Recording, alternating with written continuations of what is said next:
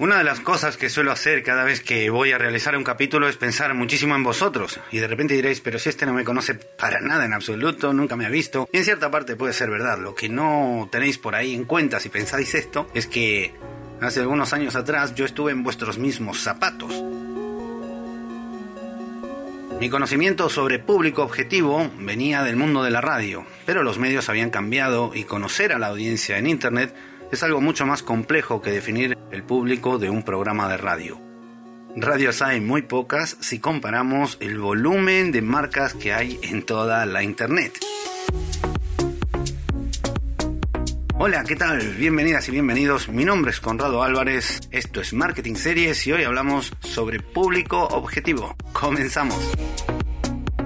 Relájate y disfruta. Estas Marketing Series. Hay cientos de personas y marcas que hablan sobre lo mismo que yo, o que venden lo mismo que tú, que tienen un servicio parecido al tuyo, y es por eso tan importante comprender que tu público objetivo tiene muchísimo que ver contigo, ya sea con tu marca personal o con tu empresa.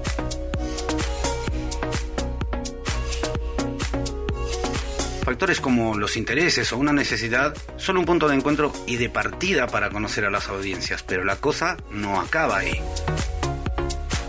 Puedo estar interesado por un servicio como el que tú ofreces, puedo necesitar un producto como el que tú comercializas, pero tu competencia me lo ha explicado mejor, me dio muchos más datos, mucha más información, pero sobre todo me hizo ver que la necesidad que yo tenía era mucho más grande de lo que yo pensaba. Por eso a la hora de decidir y de inclinar la balanza, me quedé con ellos.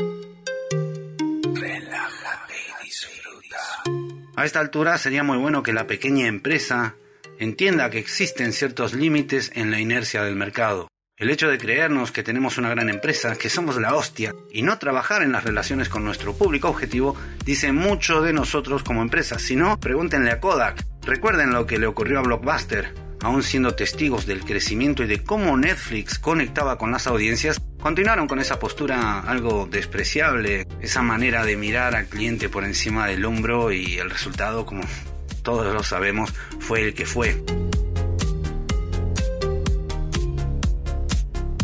Tienes una fábrica de sándwich de miga, mm, llevas muchos años mejorando tus recetas, tu producto final es una maravilla, vamos. Pues aprovecha todos esos años de experiencia, ese enorme bagaje y transfórmalos en relatos, en recursos que se identifiquen con la gente que te sigue o que sin conocerte te está buscando. Piensa en esto, ¿quién mejor que tú conoce los gustos de tus clientes? Seguramente muy poca gente. Por otro lado, veamos cuántos intentos fallidos han tenido que pasar hasta que diste con el envoltorio ideal de tus productos. De repente es bueno recordar cómo fue el proceso de decoración de tu local. Generalmente, mm, gran parte del recorrido de una marca queda como anécdota, como aprendizaje. Por lo general, la huella que dejamos, nuestra historia, es la que solventa nuestras fortalezas y todo nuestro saber hacer, y eso se tiene que plasmar en contenido para tu público. Lleva todo ese conocimiento a la narrativa, genera historias para tus clientes potenciales que tienen la misma necesidad y el mismo interés que aquellas personas que te compran desde hace años, con la salvedad de que no te conocen todavía. Esa es la razón por la que tienes que brillar desde el segundo cero. Entonces, busca tu audiencia y conecta con ella. Estás escuchando Marketing Series. Ahora bien, decir esto suena muy bonito, pero llevarlo a la acción es una tarea durísima.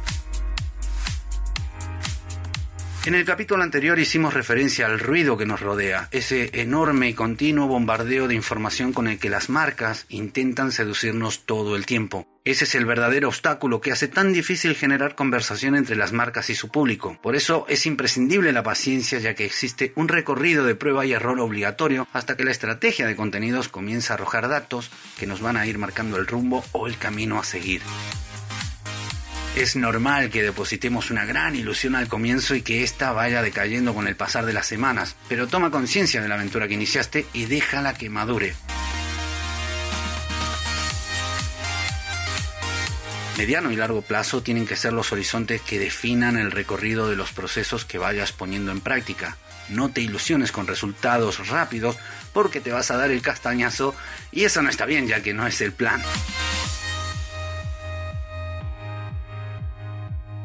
No canses con ofertas a tu audiencia. Usa los relatos para convencer que eres su mejor elección. Ofertas hay en todos lados, todos los días, ya que en todas partes se cuecen habas. Conseguir seguidores, construir una comunidad de gente interesada por lo que brinda tu marca es un trabajo de gran dedicación y mucha disciplina pero a la vez es muy delicado porque cuesta muchísimo ganar un seguidor y no cuesta absolutamente nada que te dejen de seguir. Ten presente que estás a un clic de ser irrelevante. Relájate y disfruta. Estás en Marketing Series.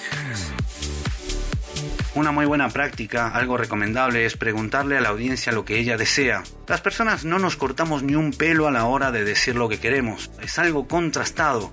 Las marcas que saben escuchar a su público tarde o temprano mejoran sus productos, mejoran sus servicios y sobre todo crecen porque descubren nuevas oportunidades. Estar atentos puede significar el diseño de un nuevo producto. El Netflix que conocemos hoy es fruto de escuchar lo que desean sus usuarios desde que fue fundada hasta la fecha. La política de escucha activa por parte de Netflix es muy importante, es algo que hacen muy pero muy pero muy constantemente. Facebook Ads, por ejemplo, los anuncios publicitarios de la red social por antonomasia, son la respuesta que le dieron a las marcas para que, segmentando su público, amplifiquen sus mensajes y alcancen sus objetivos. Facebook es una empresa que trabaja muchísimo, muchísimo, muchísimo por escuchar a su audiencia.